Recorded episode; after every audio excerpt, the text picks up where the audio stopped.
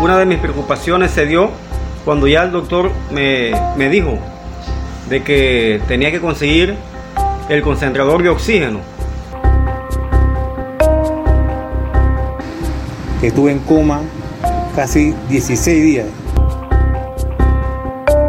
Esa enfermedad es muy delicado.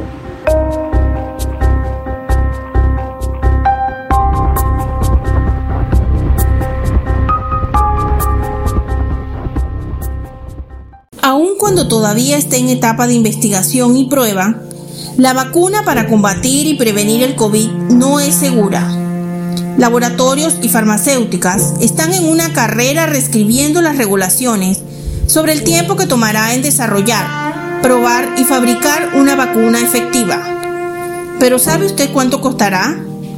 ¿Habrá suficientes dosis para cubrir a la población mundial? Quizás pasen años hasta que logremos obtener la tan ansiada cura del COVID. Pero mientras esperamos a que eso suceda, nos tocará mantener las medidas de bioseguridad porque entendemos que cualquiera es candidato a contraerlo. Como nos cuentan dos de nuestras unidades al vivirlo en carne propia. Eh, estimados compañeros del Senafón, soy el subteniente 5902 Teófilo Núñez.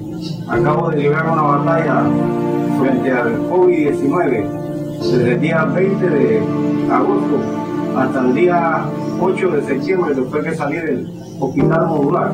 Bueno, los primeros síntomas que yo presenté frente al COVID-19 fue escalofrío, eh, dolor de cabeza leve, pérdida del olfato y del sabor. Yo me contagié estando de servicio, brindando un servicio. Entré desde el día 29 de junio. Entré a cuarentena, 15 días reglamentario en el hotel. Posteriormente a eso entré el día 14 de julio.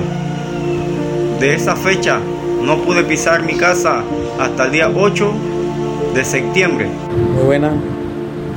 Soy el teniente Caño Díaz, ahora en Senafrón sector de Batallón Caribe, cuando sentí los síntomas, mareo, no tenía ganas de comer, no tenía ganas de comer y aparte fiebre, tos y aparte que soy diabético. Momento sintieron temor en medio de la afectación más grave del virus, pero hoy pueden contar su historia, que podría ser la tuya. Y el doctor eh, me dijo, señor Teófilo Núñez, pues la realidad suya es esta, que sus pulmones los tiene más del 50% afectados. Yo de mi parte estoy tratando de luchar por lo menos ahí porque todavía tengo bastante que luchar. Millones han perdido la batalla alrededor del mundo a causa del COVID. Pero hoy día los especialistas intentan comprender las secuelas que deja el virus a aquellos que han sido expuestos. Eh, yo por eso exhorto a las personas, aunque eh, el Ministerio de Salud haya abierto, reabierto eh, los trabajos, que sigan cuidándose, que se cuiden, porque yo no recomiendo a nadie tener esa enfermedad, porque ya yo pasé por esa. Por eso le digo a los compañeros, a cualquiera persona, que traten de cuidarse, que sigan las normas de Vinza, que sigan las normas.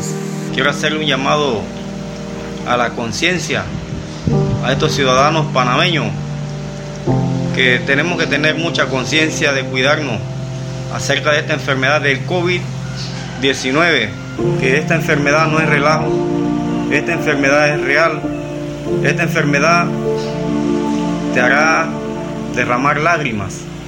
Ciertamente no podremos vivir en cuarentena permanente, pero las cifras de infectados demuestran que todavía no tenemos cultura de disciplina, por lo que apelamos a la conciencia de cada panameño y por la memoria de los que ya no están con nosotros, que ahora todo dependerá de cada uno en no bajar la guardia.